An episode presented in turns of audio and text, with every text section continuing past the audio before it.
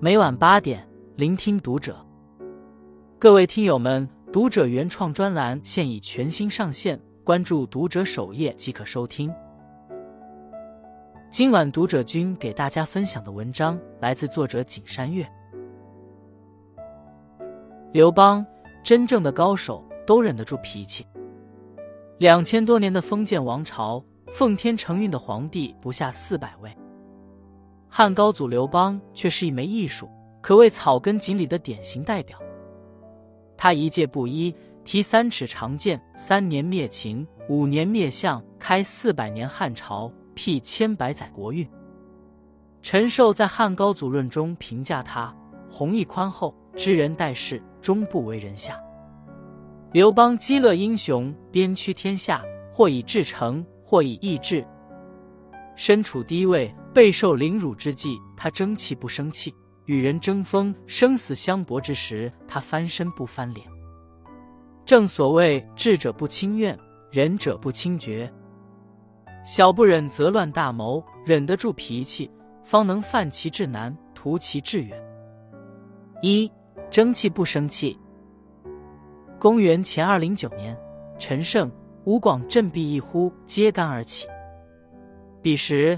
天下苦情久矣，能人异士纷纷响应，沛县县令也想顺势起义反抗暴秦。在御苑曹参、主力萧何的建议下，县令调来泗水亭亭长刘邦共谋大事。可当刘邦带着几百号兄弟风尘仆仆的赶来，却被县令视作乌合之众，拒于城门之外。本是一腔赤诚前来相助，反而被骂贩夫走卒，不堪大任。任是谁都咽不下这口气。有人拍着城门咒骂，有人要火烧沛县，还有人临阵倒戈投靠秦军。见手下们怒火中烧，刘邦反而面无愠色，命人用帛写了封信，射到城内。他向百姓陈说厉害，再不开城门，等秦军打来，你我均无葬身之地。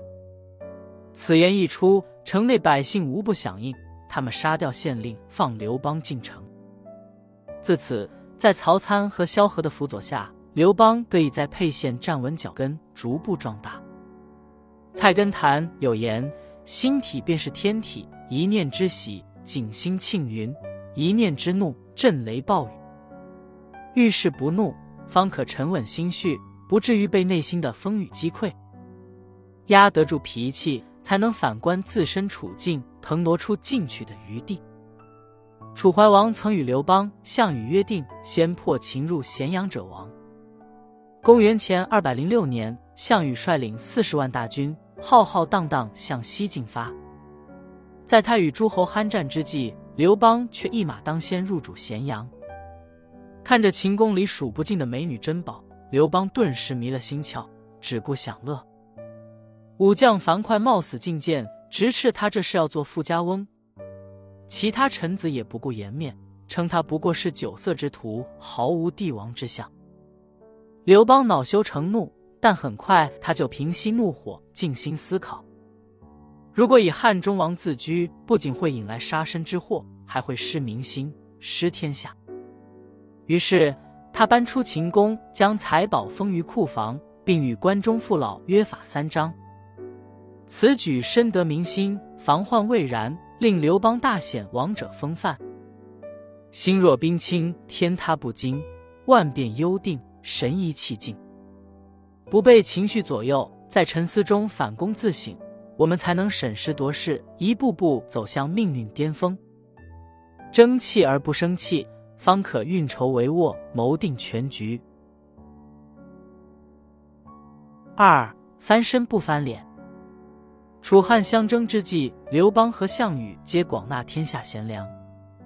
有个叫王陵的谋士，出身显贵，家财颇丰，又足智多谋，颇有麒麟之才。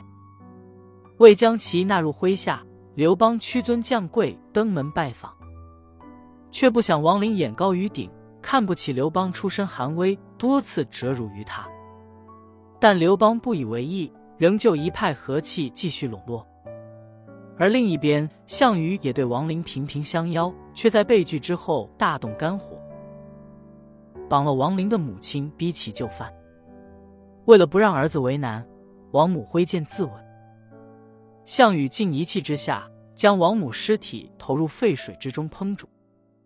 噩耗传来，王陵发誓为母报仇，随后投靠刘邦，陈社稷之计，破虎狼之谋。王陵的追随，大大增加了刘邦日后翻身的筹码。不少历史学家评价刘邦是豁达大度、从谏如流的英雄式人物。他的英勇并非战场上的厮杀，而是一种极有城府的内惠。他深谙用人之道，很少像项羽这般动辄翻脸为自己树敌，而是懂得放低自己，以退为进，以和制降。韩信在发迹之前不过是汉营里的一名小卒，见晋升无望。他竟在一个月夜私自出逃，萧何及时追回，将其举荐到刘邦面前。刘邦对韩信的出逃本就不悦，不成想韩信又提出诸多霸王条款。他要求刘邦修筑高达九丈的拜将台，亲自将帅印交到他手上。对此，满朝文武多有不忿，但刘邦没有翻脸，满足了韩信的所有要求。他深知欲成大事离不开此人相助，更何况他明白韩信并非狂傲，而是为了树立军威。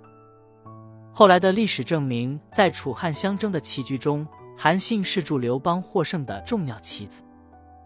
李世民曾感慨：“西汉高祖田舍翁耳，提三尺剑定天下，继而规模宏远，庆留子孙者，此盖任得贤臣所致也。”凡事以大局为重，不计较锱铢小事，此等心胸与格局，助刘邦得贤臣而定天下。